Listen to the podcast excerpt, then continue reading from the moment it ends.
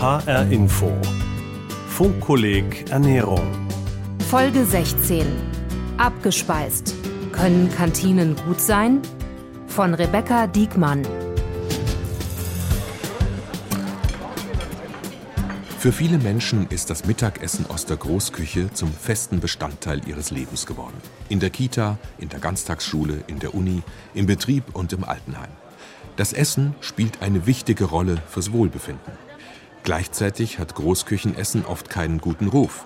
Schulverpflegung wird manchmal zum regelrechten Politikum. Warm gehaltenes, verkochtes Gemüse, viel Fleisch, Fertigprodukte mit einem hohen Salzgehalt. Das ist das Bild von Großküche, das sich hartnäckig hält. Dass Großküche auch ganz anders geht, zeigen immer mehr preisgekrönte Mitarbeiterkantinen von Unternehmen wie Google, Audi oder dem Versandhaus Otto. Die beste Kantine Hessens gibt es laut Kantinentest des Vereins Food and Health in der Firmenzentrale des Berufsbekleidungsherstellers Engelbert Strauß in Biebergemünd hier kochen Timo Herget und seine Kollegen. Viele frische Produkte, vegetarisch, vegan. Und ja, wir versuchen halt natürlich viel zu machen, was wir an Wünschen reinbekommen. Und das versuchen natürlich bestmöglich umzusetzen. Das Unternehmen hat gleich vier verschiedene Betriebsrestaurants, die mehr an Szenelokale erinnern als an Speisesäle mit Linoleumboden und Metallrohrstühlen. In der Cucina brät Matthias Hornung gerade Lachs. Dazu gibt es Erbsenravioli und geräuchertes Paprikarisotto. Wir legen halt schon Wert darauf, dass es alles hochwertig ist und auch schön aussieht. Wir alle kommen auch aus äh, gehobener Gastronomie, machen das jetzt halt wegen Freizeit. Abends ist man halt zu Hause. Ist halt schon auch ein großer Faktor, wenn man halt irgendwann mal Familie so gründen will. Deswegen ist man hier schon gut aufgehoben, weil man kann hier auch hochwertig kochen. Rund 400 Mitarbeiter werden bei Engelbert Strauß täglich versorgt. Und die sind zufrieden. Ja, es war super lecker, wie man sieht. Der Teller ist leer. Also ich finde, es schmeckt total abwechslungsreich, schmeckt super frisch. Der Trend zur gehobenen Kantinenküche hat einen Namen. Nouvelle Cantine. Demnach ist das Betriebsrestaurant in der modernen Arbeitswelt nicht mehr ein notwendiges Übel, sondern das Aushängeschild eines Unternehmens. Die Forschungseinrichtung Zukunftsinstitut hat in ihrem Food Report 2019 geschrieben, es gehe nicht mehr nur darum, die Mitarbeiter einfach satt zu bekommen, es gehe um Genuss, um Austausch mit anderen, um kreative Pausen vom Arbeitsalltag. Für immer mehr Spitzenköche ist die Arbeit in der Kantine eine willkommene Alternative zum stressigen, nachtaktiven Restaurantjob. Nenad Marinkovic hat bis vor kurzem in Frankfurter Sterneküchen wie dem Tigerpalast oder der Villa Merton gearbeitet. Nun kocht er in der Kantine eines Geschäftshauses im Frankfurter Bankenviertel oft assoziiert man ja, man sagt Kantine, ja, Schnitzel, Pommes, Sauerbraten, ja, Pudding. Ich meine, das sind ja alles äh, schöne Gerichte, aber man kann es gut und schlecht machen. Man muss sagen, wenn man so ein bisschen beobachtet, sieht man, dass viele Kantinen angefangen haben, sich qualitativ zu verbessern, auch aufwendiger zu kochen oder auch andere Produkte zu nutzen. Zwar seien Currywurst, Schnitzel und Co. weiter hoch im Kurs bei den Kantinenkunden, doch der Koch beobachtet, der Anspruch an die Qualität steigt. Die Kunden wollen wissen, was sie da essen, woher die Produkte kommen und sie wollen dem Koch am liebsten bei der Arbeit über die Schulter schauen. Doch genau da liegt das Hauptproblem für Nenad Marinkovic. Immer weniger Menschen wählen einen Beruf in der Gastronomie. Kantinen leiden, wie die gesamte Gastronomiebranche, unter starkem Personalmangel. Die Leute möchten diesen Job eigentlich gar nicht mehr machen, obwohl es ein sehr schöner Beruf ist. Ja. Das Hauptproblem ist äh, geringer Lohn ja, und die Leute müssen halt viele Stunden machen und ja, das ist, glaube ich, das, was die Leute immer wieder abschreckt. Auch der Deutsche Hotel- und Gaststättenverband bestätigt den akuten Personalmangel in deutschen Küchen. Für Nenad Marinkovic bedeutet das in der Praxis Köche im Stress und immer mehr ungeschultes Personal.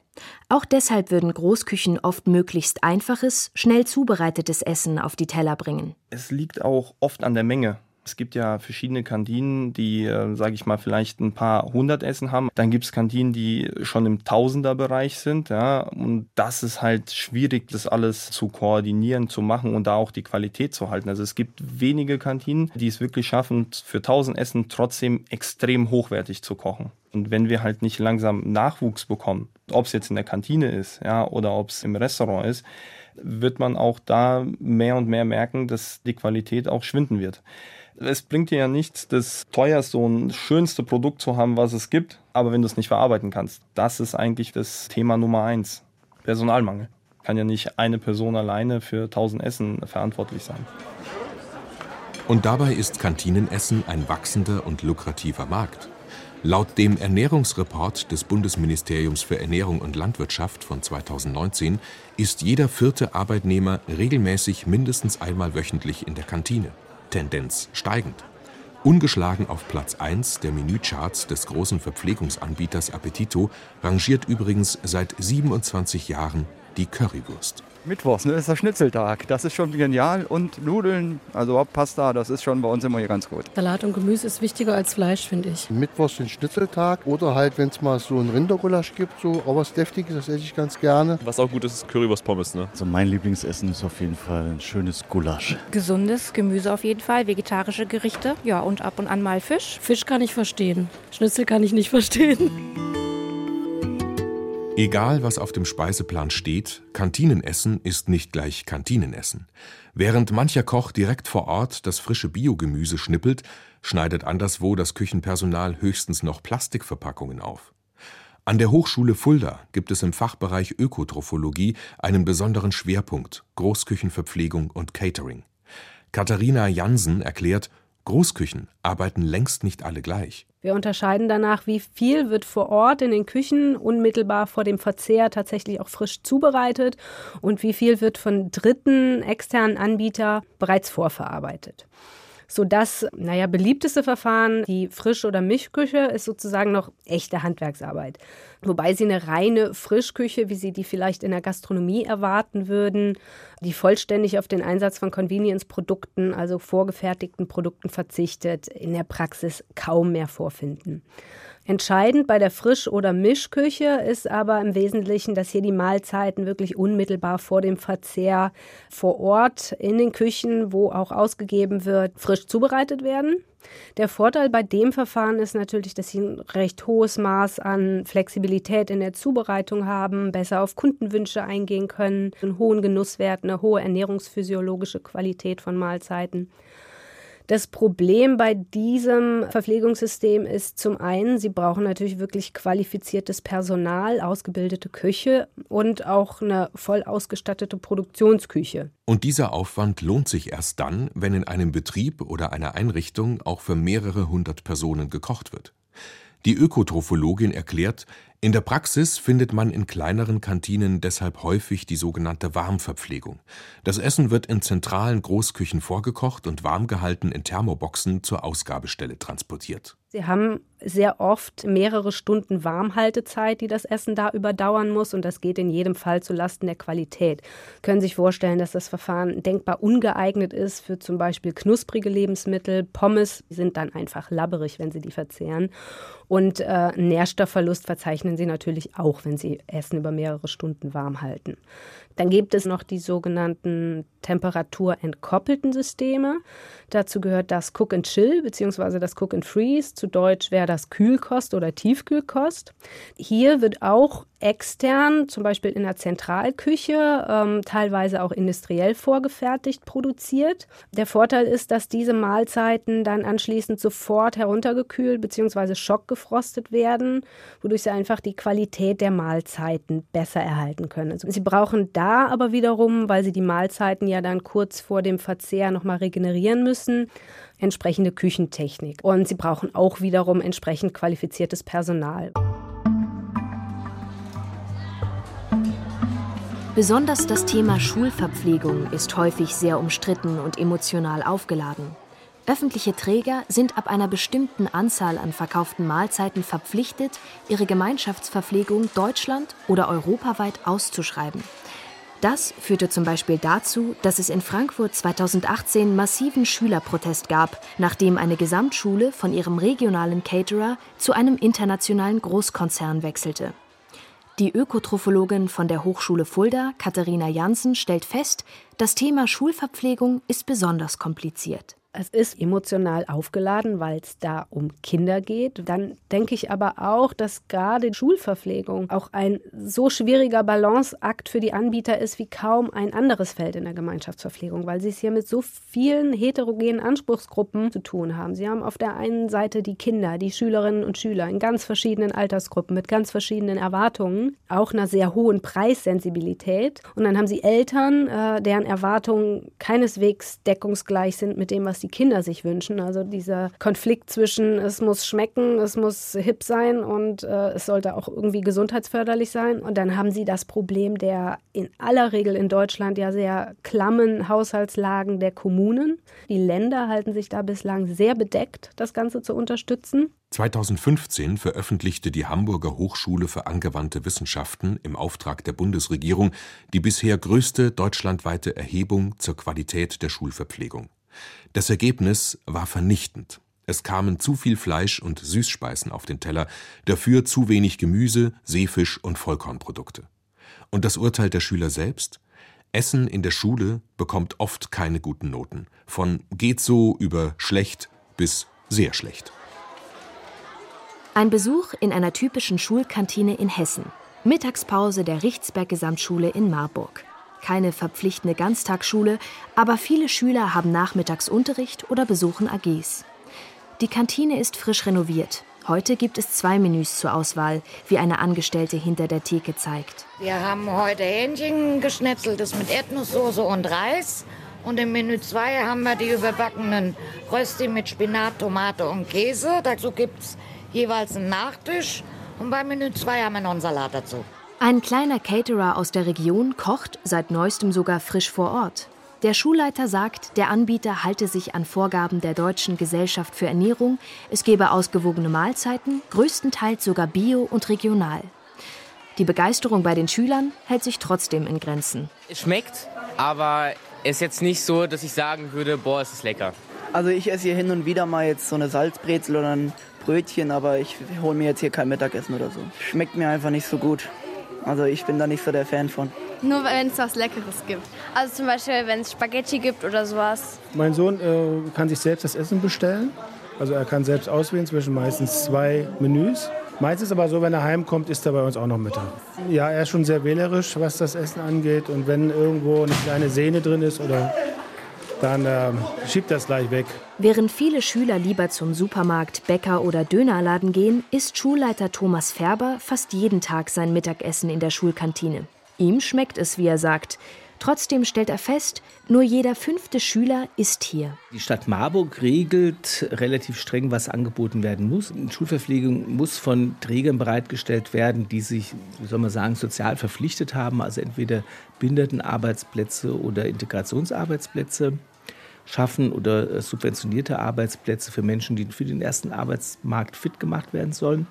Und dann regelt die Stadt Marburg auch den Süßigkeitenverkauf. Das dürfen erst ab 11 Uhr Süßigkeiten und äh, süße Snacks verkauft werden. Und es darf kein frittiertes Essen dargereicht werden. Und das sind natürlich Sachen, die jetzt äh, politisch richtig sind, aber die Attraktivität bei den Kindern nicht erhöhen. Also die führen bei uns weniger, weil wir keine Oberstufe haben, aber ich sage, bei den Oberstufenschulen führt diese Regelung dazu, dass die Kinder auswärts essen gehen. Die können dann halt einfach in die Stadt gehen zum Mittagessen.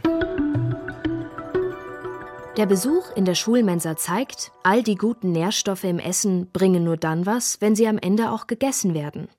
Schulleiter Färber würde deshalb gerne das Ausgabesystem ändern. Weg von klassischen Tellergerichten hin zu einer Art Buffetsystem. Free Flow, auf Deutsch freier Fluss, heißt dieses System, das tatsächlich in einigen Schulen schon mit Erfolg praktiziert wird, wie auch die Deutsche Gesellschaft für Ernährung in Hessen bestätigt.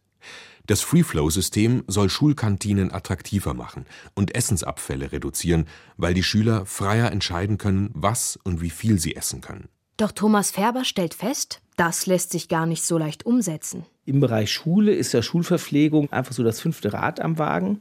Und Betreiber und Stadt sind mit so einer fast schon visionären Idee schlicht und ergreifend überfordert. Es finden sich ja immer Gründe aus den verschiedenen Positionen und Rollen heraus, Dinge nicht zu tun. Und hier werden in dem Bereich, was das Free Flow angeht, tatsächlich nur Gründe gefunden, Dinge nicht zu tun. In anderen Bereichen, sage ich mal, also was man in so einem traditionellen Kantinenbetrieb machen kann, sind wir aber so Schulnote bei 2 plus. Also da läuft das schon gut. Aber diese große Vision, tatsächlich den Kindern das zu geben, was sie gerade wollen, das funktioniert noch nicht. Damit sich das Essen in Schulen und Kitas verbessert und auch besser angenommen wird, tut sich in den letzten Jahren einiges. Die Länder haben Vernetzungsstellen geschaffen. Die Deutsche Gesellschaft für Ernährung, kurz DGE, hat Qualitätsstandards entwickelt. Ulrike Kreinhoff ist die Leiterin der DGE in Hessen. Sie erklärt, die DGE will vor allem erreichen, dass in Kantinen bedarfsorientierter gekocht wird. Denn nahrhaft und lecker, das bedeutet nicht für jede Altersgruppe das Gleiche. In Hessen sind wir wichtige Ansprechpartner quasi für alle Settings, also für alle Lebenswelten. Kindertagesstätten, Schule, Krankenhäuser, Senioreneinrichtungen, Betriebsverpflegung. Und wir stellen uns da komplett auf die Zielgruppe drauf ein, je nachdem, ob es kleine Kinder oder alte Menschen sind. Der Auslöser für die Entwicklung der Qualitätsstandards war eine schockierende Studie über Senioren aus dem Jahr 2008. Demnach waren zwei Drittel aller Senioren in Einrichtungen von Mangelernährung betroffen oder bedroht. Ökotrophologin Ulrike Kreinhoff. Senioreneinrichtungen haben eine Vollverpflegung. Das heißt, von morgens bis abends ist die Senioreneinrichtung dafür verantwortlich, dass die Bewohner wirklich die Menge an Nährstoffen bekommen, die sie brauchen. Mangel bedeutet tatsächlich einseitige Kost entweder zu wenig, weil ich keinen Appetit habe, nehme ich zu wenig Energie auf und damit auch viel zu wenig Nährstoffe. Gerade bei Senioren zum Beispiel auch zu wenig Eiweiß. Und das Immunsystem kann nicht mehr richtig arbeiten. Das heißt, auch im Seniorenheim sind dann sehr viele häufiger erkältet, einfach aufgrund der Unterversorgung an Eiweiß. Beim Nährstoff Zink oder ähm, Vitamin C kann es zum Beispiel zu einer schlechten Wundheilung kommen weil einfach die Nährstoffe für diese Wundheilung fehlen. Und im Alter steigt der Nährstoffbedarf. Und was natürlich fatal ist, der Energiebedarf sinkt. Das heißt, ich muss in kleineren Mengen mehr Nährstoffe reinpacken. Dann muss ich optimale Lebensmittel aussuchen, die den Nährstoffbedarf haben und die Nährstoffdichte, die ein alter Mensch auch benötigt. Und das ist nicht ganz einfach. Ulrike Kreinhoff sagt weiter, Herausfordernd seien auch die Vorlieben der Senioren. Viele wollten häufig Fleisch essen oder wegen altersbedingten Kau- und Schluckbeschwerden bevorzugten sie weiches Gemüse und Brot. Besonders hoch im Kurs stünden außerdem Süßspeisen. Beispiel: Ich habe eine Seniorin, die hat Demenz. Und in der Demenz wissen wir, dass ab einem bestimmten Stadium die sensorischen Eigenschaften nachlassen. Das heißt, sie möchten gerne, sehr gerne süß essen. Und damit muss man natürlich umgehen können. Das bedeutet, es kann mal süßen Grießbrei geben, aber davor zum Beispiel eine Brokkolisuppe, damit ich den Gemüse und den Kohlenhydrat und den süßen Anteil auch habe. Das muss man wissen. In den meisten Einrichtungen, die wir erleben, ist das leider nicht der Fall. Aufgrund dessen wurde der Qualitätsstandard entwickelt, damit die Versorgung und die Ernährungssituation sich in den Pflegeheimen verbessert. Mittlerweile gibt es Qualifizierungen für die Mitarbeiter, ob das nun in der Küche ist oder in der Pflege. Jeder muss wissen, warum genau dieses Essen auf den Tisch kommt und dass es den Senioren natürlich schmeckt und hilfreich ist. Besser essen in Kantinen und Mensen. Das fordert die Deutsche Gesellschaft für Ernährung, aber auch eine neue Ernährungsbewegung in Deutschland, die sogar noch ein paar Schritte weitergeht und inzwischen immer lauter auftritt. Seit 2016 sprießen in vielen deutschen Städten sogenannte Ernährungsräte aus dem Boden. Die Idee stammt aus Amerika. Engagierte Bürger schließen sich in ihren Städten und Gemeinden zusammen, um gemeinsam vor Ort eine komplette Ernährungswende zu erreichen. Sie kritisieren vor allem, dass unser komplettes Ernährungssystem so unüberschaubar geworden ist. Sie träumen von plastikfreien Wochenmärkten, Gemüseanbau mitten in der Stadt und von Bioessen in Schulen und Kitas. Ihr Ziel? Unser Essen soll grundsätzlich regionaler, ökologischer und gesünder werden. Und ihrer Meinung nach fängt das in den deutschen Großküchen an. Auch fordern sie, dass in Kantinen bedarfsgerechter gekocht wird, etwa nach den Vorgaben der DGE. Aber sie wollen noch mehr erreichen. Regionale Erzeuger müssen gestärkt werden, wenn es um Ausschreibungen fürs Kantinenessen geht. Regionale Lieferketten müssen wieder neu aufgebaut werden, um lange Transportwege zu vermeiden. Köche müssen besser ausgebildet werden, etwa was saisonales Kochen angeht. Und Konsumenten müssen noch viel mehr aufgeklärt werden, damit sie selbst wissen, wie eine gesunde und nachhaltige Ernährung aussehen kann.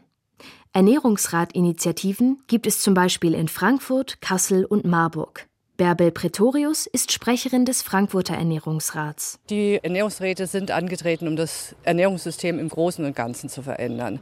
In den einzelnen Kommunen ist dann die Möglichkeit, vor Ort halt was zu bewegen. Das heißt, für Frankfurt jetzt im Speziellen war ein Punkt rausgenommen, die Verpflegung von Schülern und Kitakindern und sonstigen öffentlichen Küchen. Und da geht es um eine bedarfsgerechte Ernährung, die möglichst aus der Umgebung kommt, dass man die Nachfrage mit den regionalen Angeboten zusammenbringt und dass so gekocht wird, dass die Kinder es mögen und sie es auch annehmen. An der Speerspitze der inzwischen deutschlandweiten Bewegung steht Valentin Thurn. Der Journalist und Aktivist ist bekannt geworden durch seine Dokumentation Taste the Waste, in dem er die weltweite Lebensmittelverschwendung anprangert. Sein neues Ziel ist ganz lokal. Also ich bin mit dieser Idee Ernährungsräte auf ein Feld gestoßen hier in Deutschland, wo eigentlich schon viele überlegt haben, was können wir denn machen, um die Ernährung wieder nachhaltiger zu machen. Also im Moment entscheiden multinationale Konzerne darüber, was wir essen und woher wir es bekommen. Ernährungsräte gründen zum Beispiel Schulgärten, in denen die Schüler selbst ihr Gemüse anbauen, ernten und verkochen. Sie veranstalten Themenwochen, um Bürger aufzuklären. Oder sie agieren als Vernetzer zwischen regionalen Erzeugern, Cateringfirmen und Kommunen, wenn es um die Frage geht, Wer kocht was in öffentlichen Küchen? Das Allerschlimmste ist eigentlich, dass überhaupt nicht mehr frisch gekocht wird. Natürlich ist es ökologischer, wenn es aus der Region kommt und dann möglichst auch noch bio ist. Aber unterm Strich geht es darum, dass die Köche wieder ein Messer in die Hand nehmen und die Schere weglegen, mit der sie die, die Plastikverpackungen derzeit aufschneiden. Also in vielen Kantinen wird überhaupt nicht mehr frisch gekocht. Das Problem stellt dar, dass diese Strukturen so riesig geworden sind. Wir müssen an der kommunalen Ebene ansetzen, weil es da noch keine zusammenhängende die Ernährungspolitik gibt und die Kommunen sehr wohl vieles bewegen können. Die haben nicht nur die Grünflächen, also für urbane Gärten, sondern sie haben auch die Schulen, sie können dort Schulbildung, sie können die öffentlichen Kantinen mit ihrer Beschaffungspolitik, sie können sehr viel bewegen, haben das nur nicht kapiert bisher.